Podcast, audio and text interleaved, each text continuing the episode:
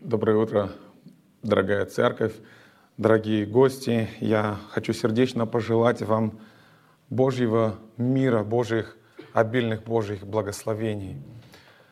Текст Священного Писания, который я приготовил для сегодняшней проповеди, находится в Евангелии от Иоанна, 8 глава, и это стихи с 12 по 20. Давайте будем вместе по возможности читать из Священного Писания. Итак, Евангелие от Иоанна, 8 глава, с 12 стиха.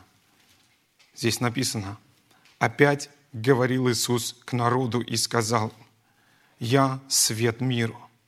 Кто последует за Мною, тот не будет ходить во тьме, но будет иметь свет жизни». Тогда фарисеи сказали ему, ты сам о себе свидетельствуешь, свидетельство твое не истина. Иисус сказал им в ответ, если я и сам о себе свидетельствую, свидетельство мое истина, потому что я знаю, откуда пришел и куда иду, а вы не знаете, откуда я и куда иду. Вы судите по плоти, я не сужу никого. А если и сужу, а если и сужу я, то суд мой истинен, потому что я не один, но я и Отец, пославший меня. А и в законе вашем сказано, что двух человек свидетельство истина, а я сам свидетельствую о себе и свидетельствует о мне Отец, пославший меня. Тогда сказали ему, где твой Отец?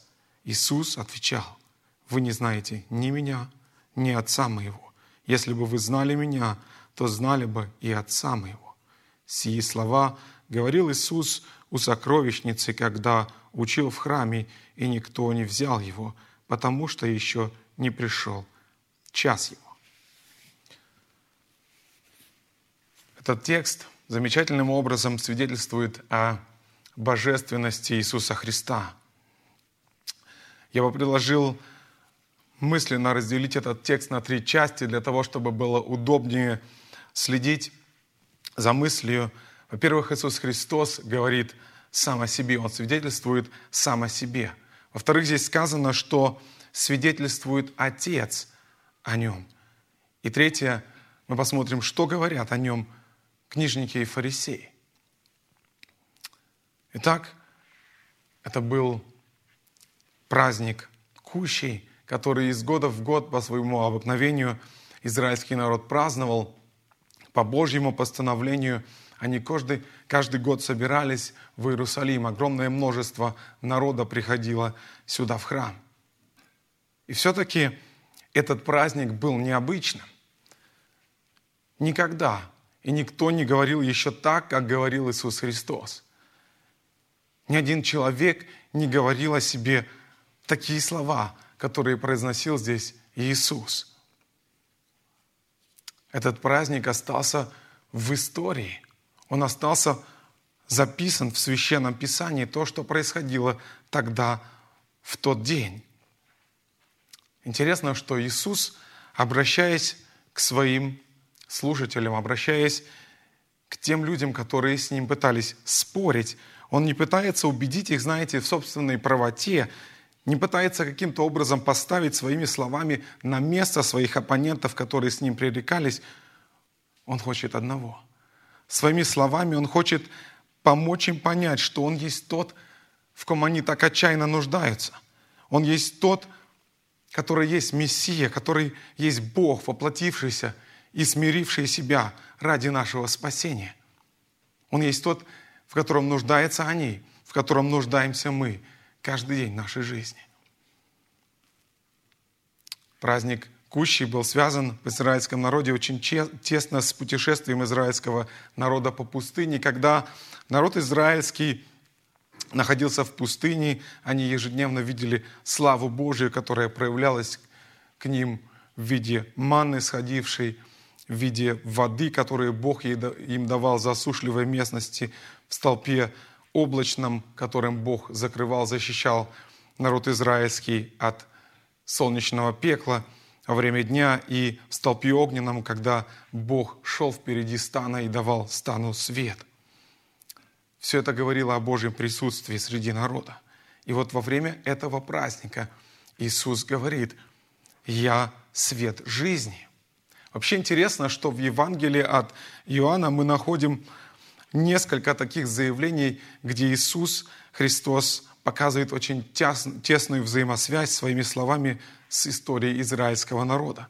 Мы читаем в шестой главе Иисус называет себя хлебом жизни, напоминая о той манне, которую Бог давал в своей заботе этому многочисленному, многочисленному народу.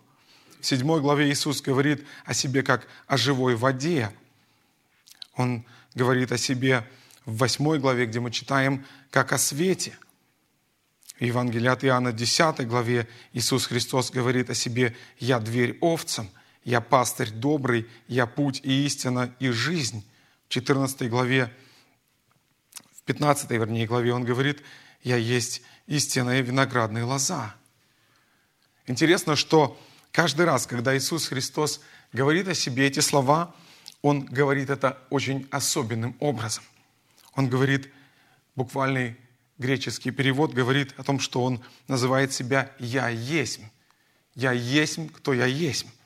Интересно, что именно такими словами открылся Бог Моисею, когда Моисей увидел его в горящем кусте. Вернее, когда Моисей увидел горящий куст. Бог произнес «Я есть сущий Яхве» или «Я есть, кто я есть». И здесь Иисус Христос говорит «Я есть». «Я есть». Это свидетельствует о божественности Иисуса Христа. И как только Иисус Христос заявляет здесь еще и говорит «Я свет миру», Неудивительно, что это вызывает негодование со стороны книжников и фарисеев. Для них это означало притязание на то, что он заявляет себя Богом. Он заявляет о том, что способен делать только то, что может делать Бог. Слово «свет» в иудейском мышлении, в иудейском языке было особенным образом связано с Богом. Если мы читаем книгу «Бытие», мы видим там, что Бог сказал, и стал свет. И только на четвертый день Бог создал светила, которые были специально задуманы им, чтобы освещать и отделять день от ночи. И израильский народ очень хорошо знал об этом, что источником света с самого начала является никто иной и ничто иное, как сам Бог. Псалмопевец говорит, Господь свет мой. Исаия пишет, Господь будет для тебя вечным светом. Иов говорит, я при свете ходил, при свете его ходил среди тьмы. Михей говорит, хотя я во мраке, но Господь свет для меня. И когда Иисус Христос заявляет, я свет миру, это было заявлением, которое было, выше которого не могло быть ничего. А к тому же, кроме того, что Он говорит, я свет миру, Он еще и говорит здесь, кто последует за мной, не будет ходить во тьме. Давайте попробуем представить себе реакцию людей, которые его слушали – что могло происходить в их сердце, в их сознании. Это было, наверное, подобное взрыву. Они знали, что свет – это Бог. И в их сознании это очень тесно было связано. И то, что здесь делает Иисус, Он говорит, я свет миру, человек из плоти и крови, который находится рядом с нами. Он говорит, я свет миру, кто последует за мной, не будет ходить во тьме, он делает себя равным Богу. Иисус говорит, кто последует за мной, не будет ходить во тьме. Он проводит эту радикальную разделительную черту, свет и тьма, две абсолютно противоположные вещи, которые никогда не могут быть вместе. Либо одно, либо другое. С одной стороны свет, праведность, святость, богоугодная жизнь, а с другой стороны тьма, греховность и отступление от Бога, всякая аморальность. Иисус говорит, кто последует кто последует за мной. Это очень интересное слово, которое несет в себе идею постоянства. Он говорит, кто последует за мной, значит, будет ходить за мной постоянно. Еще некоторые значения этого слова, которые могут понять нам, помочь понять нам, что значит следовать за Иисусом Христом. Буквально значит следовать совету. Следовать закону города или страны, следовать за мыслью или за сутью речи. То есть, другими словами, следовать за Иисусом Христом значит идти туда, куда Он идет, следовать Его Слову, слушать Его заповеди, подражать Ему, следовать Его примеру. Израильский народ, когда шел по пустыне, он полагался на Бога, который шел впереди него, доверяя Богу свою жизнь и будучи совершенно уверенными, что Бог доведет их туда, куда Он обещал. То же самое мы делаем, когда идем за Христом. Когда Христос призывает и говорит, кто последует за мной, и кто делает это действительно, тот понимает, Христос знает путь, и я могу совершенно полагаться на Него. Он тот, кто наилучшим образом может провести через все проблемы в жизни. Он тот, кто единственный может справиться с тем, с чем мы не сможем сами справиться, с тем, с чем ни один человек не способен справиться. Он единственный тот, кто сможет вытащить из самого мрака, самой темной жизненной ямы, где бы мы ни находились. Может, кто-то потерял работу – Иисус Христос может дать утешение, которое никто не может дать. Может, кто-то потерял близких и находится сейчас в таком состоянии, из которого только один Господь способен вытащить, в котором только Он один способен дать успокоение и мир. Не напрасно псалмопевец говорит, Псалом 22, с первого стиха написано «Господь, пастырь мой, я ни в чем не буду нуждаться». Он покоит меня на злачных пажитях и вводит меня к водам тихим, подкрепляет душу мою, направляет меня на стези правды и ради имени Своего. Если я пойду и долиною смертной тени, не убоюсь зла, потому что Ты со мной. Твой жезл и Твой посох, они успокаивают меня. Другими словами, кто последует за Иисусом Христом и отдаст Ему себя все цело, не нужно переживать что будет завтра. Не нужно терзать себя переживаниями и мучиться. И даже больше, не нужно переживать за то, что будет там, за последней чертой, когда глаза закроются в последний раз. Потому что знаем, что Иисус Христос ведет в Царство Отца. Там, где не будет ни плача, ни вопля, ни болезни уже не будет, там, где не будет нужды в свете – не будет нужды в свете солнца и луны, потому что слава Божья освещает Его Царство. Евангелие от Иоанна говорит нам об очень печальной реальности. Иисус произносит эти слова, они записаны в третьей главе Евангелия от Иоанна с 19 стиха. Там сказано так, «Суд же состоит в том, что свет пришел в мир – но люди более возлюбили тьму, нежели свет, потому что дела их были злы, ибо всякий, делающий злое, ненавидит свет и не идет к свету, чтобы не обличились дела его, потому что они злы». Священное Писание говорит о том, что люди любят греховный образ жизни, что люди склонны к этому. Так говорит Евангелие. Поэтому, читая эти слова, давайте зададим себе вопрос в нашей жизни, что нас привлекает больше – что нас привлекает в этой жизни, тьма или свет? Что мы больше любим? Что нам больше интересно, тела тьмы или тела света? Где нам приятнее находиться? В свете или во тьме? Это очень важный вопрос, который нам сегодня нужно задать каждому себе лично. В ответ на обвинение фарисеев, когда они говорят – твое свидетельство не истина, твое слово не истина. Иисус Христос отвечает им. Он говорит им, свидетельствует о своем божественном происхождении и подтверждает его тем, что он знает. Он говорит, Иисус, Иисус сказал им в ответ, если я и сам о себе свидетельствую, свидетельство мое истина, потому что я знаю, откуда я пришел и куда иду, а вы не знаете, откуда я и куда иду. Иисус Христос четко представляет реальность. Он точно знает о своем существовании, предсуществовании до начала мира вместе со своим Отцом Небесным. Он очень четко понимает, зачем Он сюда пришел. Он очень четко понимает свою миссию, на которую его Отец послал. И он неоднократно об этом говорил своим ученикам, что еще не пришел час мой, но я на этот час пришел в этот мир. Он говорил им о том, что ему суждено умереть на кресте, приняв наказание за грех всего человечества и позже воскреснуть. Но эти люди, к которым он обращается, к сожалению, они не понимают его, о чем он говорит. Они, слушая его, не слышат его. Далее Иисус Христос заверяет истинность своих слов не только своим происхождением, но и своей божественной привилегией судить. Он говорит, вы судите по плоти, я не сужу никого. А если и сужу, я-то суд мой истинен, потому что я не один, но я и Отец, пославший меня».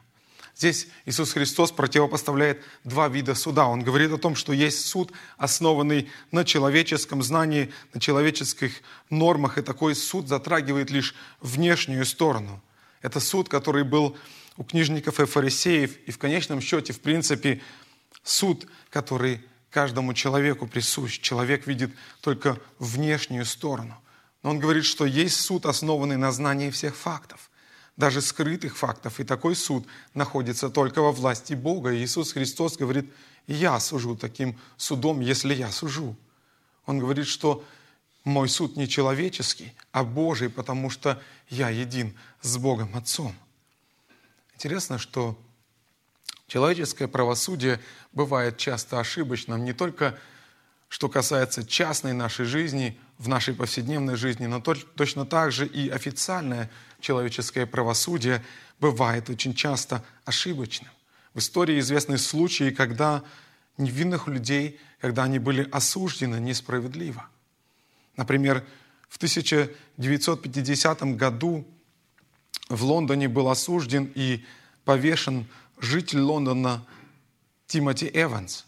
Дело в том, что его семью включая жену и маленькую дочку, убили. И молодого человека обвинили в происшедшем, повесив на него вину за, содеян, за, за это содеянное преступление. Лишь спустя три года оказалось, что рядом, неподалеку с семьей Эвансов, жил маньяк, серийный маньяк-убийца. И именно он убил его семью. И именно этот человек убил еще несколько женщин – но это выяснилось лишь позже, спустя три года, когда молодого человека было уже не вернуть, когда правосудие, если можно так сказать, в кавычках, совершилось. Еще один очень известный случай, который произошел в истории человечества в 17 веке в Англии 1660 году один приказчик по имени Уильям Харрисон уехал в соседнюю деревню, чтобы собрать арендную плату, и не вернулся. Через несколько часов его жена отправила вслед за пропавшим мужем слугу Джона Перри. Однако и слуга точно так же не смог найти своего хозяина, смог лишь найти несколько вещей его на дороге. На допросе слуга зачем-то придумал историю о том, что его мать, мать этого слуги и родной брат – убили хозяина, чтобы расправиться с ним, забрали его деньги и спрятали его тело. Зачем он это сделал, до сих пор неизвестно. Так или иначе, во время судебных э, разбирательств семья Перри, семья этого слуги была осуждена, и их признали виновными, и их казнили через повешение. Спустя год на корабле из Лиссабона прибыл живой здоровый человек, который пропал о котором считалось, что он был убит. Он рассказал, что два года назад его похитили неизвестные, увезли в Турцию и продали там в рабство. И англичанин смог тогда вырваться и уплыть на португальском корабле. Нам должно быть ясно, отчетливо понятно, что наш человеческий суд, когда мы судим, он не всегда правильный. А скорее всего, он очень часто подвержен нашему субъективному влиянию, нашим каким-то мыслям, нашим желаниям, нашим каким-то амбициям, нам нужно очень четко это понимать и отдавать себе в этом отчет. Самое лучшее, что мы можем сделать, если мы хотим что-то понять о каком-то человеке, смотреть на него через призму Священного Писания. Если Священное Писание говорит ясно и четко о том поступке, который совершил этот человек, если оно ясно и четко его характеризует, только так мы можем рассуждать о человеке. Иисус Христос говорит о том, что Он имеет право, Он обладает этой привилегией судить. Но если мы посмотрим на Божий план искупления, Иисус Христос пришел при первом своем, первый раз пришел на землю для того, чтобы, сказано, для того, чтобы даровать спасение роду человеческому. Но Писание говорит, что второе пришествие Его будет для суда – Книга Откровения очень много об этом говорит. Книга Откровения, первая глава, мы читаем, например, с 14 стиха. Сказано, глава его и волосы белые, как белая волна, как снег, и очи его, как пламень огненный, и ноги, подобно халкаливану, как раскаленные в печи, и голос его, как шум многих вод. Сказано, что святой и праведный Бог, который знает абсолютно все факты и знает абсолютно все, что происходит в нашем сердце, знает наши грехи, скрытые, может быть, от людских глаз, Он обязательно придет и будет вершить свой справедливый, свой справедливый честный суд. Священное Писание, Откровение говорит с пятой главы о том, как Иисус Христос принимает свиток с печатями, и после этого, ломая каждую последующую печать, будет обрушивать на всю вселенную величайшие суды, каких не было и после этого уже не будет. Мы читаем здесь с 8 стиха, «И когда он взял книгу, тогда четыре животных и двадцать четыре старца пали пред Агнцем, имея каждый гусли и золотые чаши, полные фимама, которые суть молитвы святых, и поют новую песнь, говоря, «Достоин ты взять книгу и снять с нее печати, ибо ты был заклан, и кровью своей искупил нас Богу из всякого колена, языка и народа и племени». Иисус Христос обрушивает казни на всю вселенную для того, чтобы осудить грех, осудить грех на земле и преобразить ее, наконец. В шестой главе Откровения мы читаем, Иоанн свидетельствует – и видел я, что Агнец снял первую из семи печатей и услышал одно из четырех животных, говорящее как бы громовым голосом, «Иди и смотри». Взглянул, и вот конь белый, и на нем всадник, имеющий лук, и дан был ему венец, и вышел он как победоносный, и чтобы победить. И когда он снял вторую печать, я слышал второе животное, говорящее, «Иди и смотри». И вышел другой конь, рыжий, и сидящему на нем дано взять мир земли, чтобы убивали друг друга, и дан ему большой меч».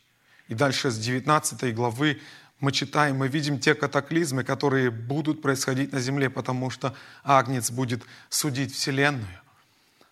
15, 15 глава, 4 стих, Откровение здесь сказано, «Все народы придут и поклонятся пред Тобою, ибо открылись суды Твои». Все народы придут и преклонятся, потому что открылись Божьи суды. Иисус Христос говорит, я обладаю властью, я имею право судить. Он имеет право судить. Но сегодня еще, сегодня Он проявляет к нам свою милость. По Его милости мы сегодня еще существуем. По Его милости мы можем сказать сегодня, слава Богу, и благодарить Его за это. Давайте подумаем, может ли сегодня каждый из нас сказать с уверенностью, что Он наш Спаситель. Если нет, тогда нам нужно задуматься, что Иисус Христос не только любящий Бог, не только заботливый Отец, но Он еще и справедливый и грозный судья. И книга Откровения очень ясно свидетельствует об этом. 20 глава Откровения говорит нам о том, что люди, которые не доживут до этого дня суда, когда Иисус Христос будет судить мир, что они будут воскрешены и предстанут на суде перед великим белым престолом. И тогда будет уже поздно. Тогда они будут уже осуждены на вечное отделение от Бога. Так Иисус Христос говорит о своем божестве, о своей божественности, о своей сути и говорит о том, что Он имеет право судить Дальше он подтверждает свою божественность, приводит еще один аргумент и говорит, ваш закон свидетельствует. Он говорит, а если я и сужу, то суд мой истинен, потому что я не один, но я и Отец, пославший меня, а и в законе вашем написано, что двух человек свидетельство истина. Иисус ссылается здесь на книгу Второзакония, 17 главу, 6 стихом написано, что человек не может привлекаться к суду, пока не будет достаточно свидетелей. Там сказано, что нужно было выслушать самого обвиняемого, выслушать свидетелей, что самое интересное, свидетели должны были первыми бросить камень в обвиняемого, чтобы удостоверить, что их слова свидетелей истины по отношению к обвиняемому. Другими словами, Иисус Христос говорит, если вы мне не верите, если вы не верите моему происхождению, то ваш закон свидетельствует. Вы же сами пользуетесь этим законом и сейчас нарушаете его, чтобы судить меня по плоти. Он говорит, потому что как дальше написано, я сам свидетельствую о себе и свидетельствует о мне Отец мой, пославший меня. Не только один я говорю, но и Отец, Он мой свидетель. И Он меня не осуждает. Мы читаем о Боге, который свидетельствует о своем Сыне. Евангелие от Матфея, 3 глава 16 стиха написано – и, крестившись, Иисус тотчас вышел из воды. И все, и все отверзлись небеса, и увидел Иоанн Духа Божия, который сходил, как голубь, и не спускался на него. И се глаз с неба глаголящий, «Се есть Сын мой возлюбленный, в котором мое благоволение». Благоволение буквально означает, что Бог обрел удовольствие, Бог доволен своим Сыном, потому что Сын исполнил в точности волю Отца. Евангелие от Иоанна, еще одно свидетельство Бога Отца, 17 глава, 5 стих, написано «Облако светлое осенило их», речь идет о горе преображения, «Облако светлое осенило их, и се глаз из облака глаголящий, се есть Сын мой возлюбленный, в котором мое благоволение». Его слушайте. Слушать значит не просто слышать, но значит прислушиваться, внимать, повиноваться. Бог говорит, «Ся есть Сын мой возлюбленный, Его слушайте, Ему повинуйтесь». И, наконец, мы видим в этом тексте то, что говорят фарисеи о Иисусе Христе. Иисус Христос свидетельствует о себе, что Он есть истинный Бог и жизнь вечная.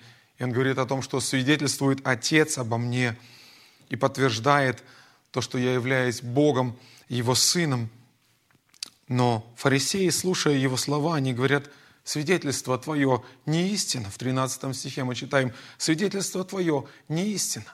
Они видели прекрасно все те дела, которые совершал Иисус Христос, и понимали, что то, что Он делает, то, что происходит с людьми, не может делать, не может э, повлиять никто другой так, как только сам Бог – и тем не менее они говорят, твое свидетельство не истина. Они скептически смотрят на Иисуса Христа и задают ему еще один вопрос.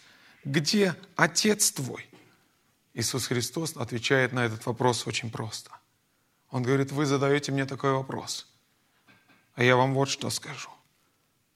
Вы не знаете ни меня, ни Отца моего. Если бы вы знали меня, то знали бы и Отца.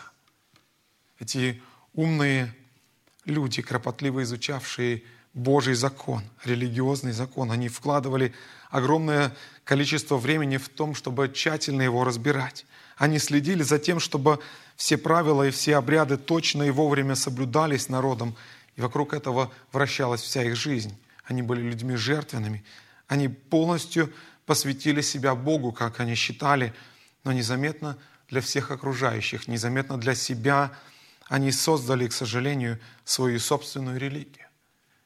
Религию, которая сохранила многие внешние атрибуты еврейской веры, но, к сожалению, утратила суть. Люди настолько зациклились, настолько осуетились в своих правилах, настолько увязли в своих делах, что, к сожалению, не узнали Бога. Вся история Израиля, мы читаем Священное Писание, устраивалась таким образом свидетельство пророков – направлялись на то, чтобы когда Иисус придет, когда Он явится, чтобы народ израильский Его узнал. Но, к сожалению, они не узнали Бога.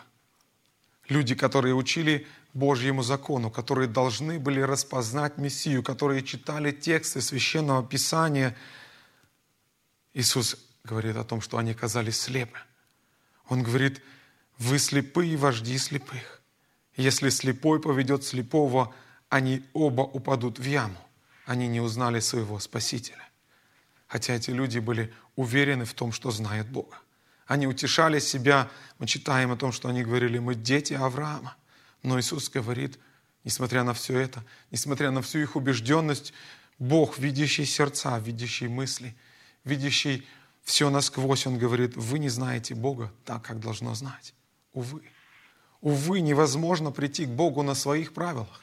Невозможно представить Богу свои правила и сказать, Бог, я так хочу, я так себе представляю путь к себе. Я так себе представляю путь спасения. К сожалению, очень многие люди так говорят и так поступают. Говорят, что есть множество путей к Богу, и каждый ведет на вершину этой горы в Его Царство. Но Иисус Христос говорит совершенно о другом. О том, что недостаточно просто принадлежать какой-то религиозной группе. Недостаточно просто быть в какой-то церкви. Недостаточно просто выполнять какие-то религиозные правила. Этого абсолютно недостаточно. И он заявляет этим людям, которые считали себя знающими Бога. Он говорит им, вы не знаете Бога. Вы не знаете Бога. В Новом Завете, послании Титу, записано еще одно такое страшное, страшное осуждение, которое Бог произносит через писателя, записавшего эти слова. Они говорят, написано о людях, находящихся, находившихся на острове Крит, написано о церкви так. Они говорят, что знают Бога, а делами отрекаются, будучи гнусны и непокорны, и не способны никакому доброму делу.